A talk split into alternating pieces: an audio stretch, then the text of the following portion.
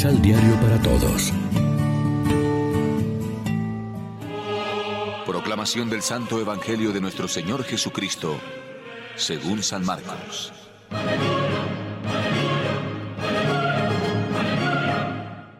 El rey Herodes oyó también hablar de Jesús, ya que su nombre se había hecho famoso. Algunos decían que Juan Bautista había resucitado de entre los muertos y que por eso tenía poderes milagrosos. Otros decían que era Elías y otros que Jesús era un profeta como los antiguos profetas. Herodes, por su parte, pensaba, Ha resucitado Juan, al que mandé cortar la cabeza. Esto es lo que había sucedido. Herodes había mandado tomar preso a Juan y lo tenía encadenado en la cárcel por causa de Herodías, esposa de su hermano Filipo. Herodes se había casado con ella y Juan le decía, No te está permitido tener a la mujer de tu hermano. Herodías lo odiaba y quería matarlo, pero no podía porque Herodes sentía respeto por Juan. Lo consideraba un hombre justo y santo y lo protegía. Cuando Juan le hablaba, no sabía qué hacer, pero lo escuchaba con gusto. Se presentó la oportunidad cuando Herodes, el día de su cumpleaños, dio un banquete a sus nobles, a sus oficiales y a los personajes principales de Galilea. Durante el banquete, danzó la hija de Herodías y gustó mucho a Herodes y a sus invitados. Entonces el rey dijo a la muchacha, Pídeme lo que quieras y te lo daré. Y le prometió con juramento. Te daré lo que me pidas aunque sea la mitad de mi reino. Ella fue a preguntar a su madre. ¿Qué pido? Esta respondió. La cabeza de Juan Bautista. Inmediatamente corrió a donde el rey y le dijo. Quiero que ahora mismo me des en una bandeja la cabeza de Juan Bautista. El rey se entristeció, pero no quiso negárselo, porque lo había jurado en presencia de los invitados. Al instante ordenó a un verdugo que le trajera la cabeza de Juan. Este fue a la cárcel y le cortó la cabeza. Luego, trayéndola en una bandeja, se la entregó a la muchacha y ésta se la pasó a su madre.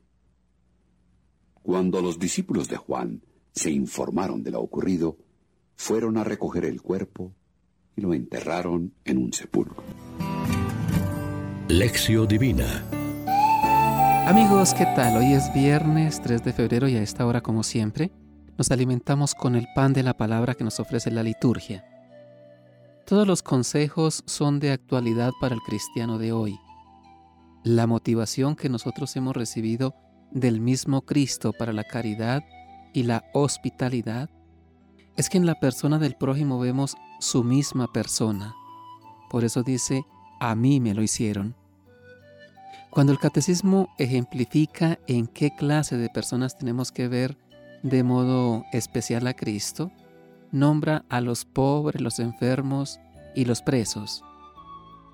La exhortación a evitar el adulterio y todo otro atentado contra la santidad de la vida matrimonial sigue teniendo plena actualidad cuando los cristianos, como los contemporáneos de la carta, vivimos en medio de un mundo de costumbres no ciertamente inspiradas en el plan de Dios, que espera de los esposos una espiritualidad de auténtica santidad, lo mismo que la recomendación de evitar la avaricia, tentación que puede afectar a todos, laicos, religiosos y sacerdotes, el resto y a los pastores de la comunidad con una mirada llena de fe y deseos de ayudarles a aprender de ellos.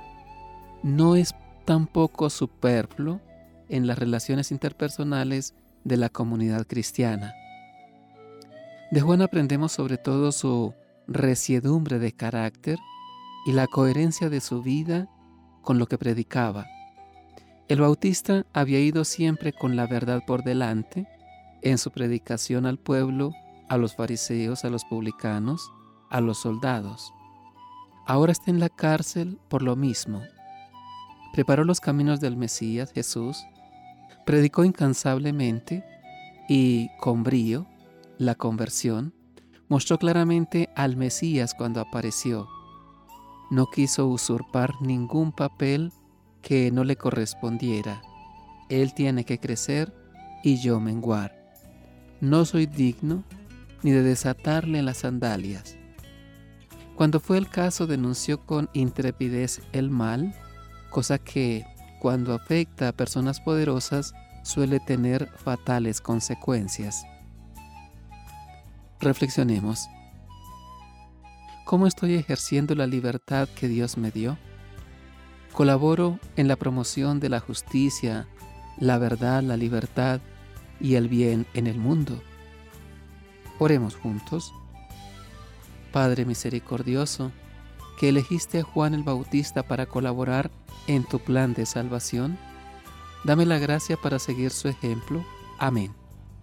María, Reina de los Apóstoles, ruega por nosotros.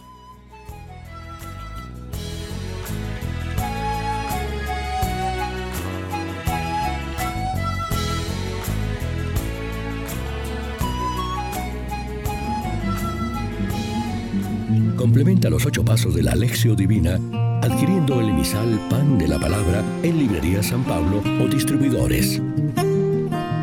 Más información www.sanpablo.co Pan de la Palabra. Vive la reflexión.